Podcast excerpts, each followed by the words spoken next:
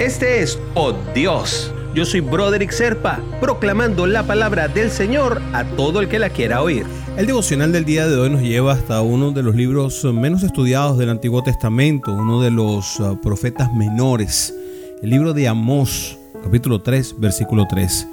¿Pueden dos caminar juntos sin antes ponerse de acuerdo? Y esa es una gran pregunta que tenemos que hacernos, ¿no? ¿Cómo hacer para nosotros poder coexistir en esta sociedad en la cual estamos cada vez más cerca porque lo hace la globalización y los medios sociales, aunque cada vez estamos más lejos porque cada vez estamos cada uno más metiditos en casa. ¿Cómo pueden estar dos juntos si estamos en total desacuerdo? Y esto viene a colación en este momento en que el mundo está en, en serio peligro por lo que está sucediendo en Ucrania. La unión precede a lo que es la concordancia, es decir, nos ponemos de acuerdo en que tenemos desacuerdo y luego trabajamos en las cosas en que estamos más cerca y vamos y andamos juntos, porque andar al lado de otro es cooperar el uno con el otro. De la misma forma, para acercarnos a Dios, entonces nosotros debemos estar de acuerdo con la palabra. Ese es nuestro compañero el libro que tenemos al lado, la Biblia.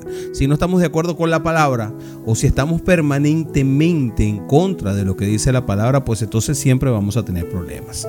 Así que para crecer espiritualmente necesitamos alinearnos con los preceptos del Señor cuando andamos con Dios, entonces vivimos en armonía con Él. Una cosa es cuestionar al Padre. Cuestionar no quiere decir llevar la contraria. Cuestionar quiere decir preguntar. Una cosa es preguntarle a papá en esas reuniones individuales y personales que tenemos. Y otra cosa es muy diferente, es andar llevándole la contraria a todo lo que dice la Biblia, porque no estamos de acuerdo con ellos. Es decir, o es o no es la verdad no puede ser nuestra versión de la Biblia, así como poco a poco hemos ido creando nuestra propia versión de Dios. Entonces, cuando andamos con Dios, tenemos que vivir en armonía con Él, así como otras personas que están también de acuerdo con Él estarán de nuestro lado. Y todos vamos a avanzar en la fe de acuerdo a la verdad. Esto no pasa mucho en las iglesias porque cada iglesia como que tiene una versión diferente de la situación. Y ahí es donde está el problema, que hemos creado versiones propias de lo que es el mensaje del Padre que debería ser siempre uno solo.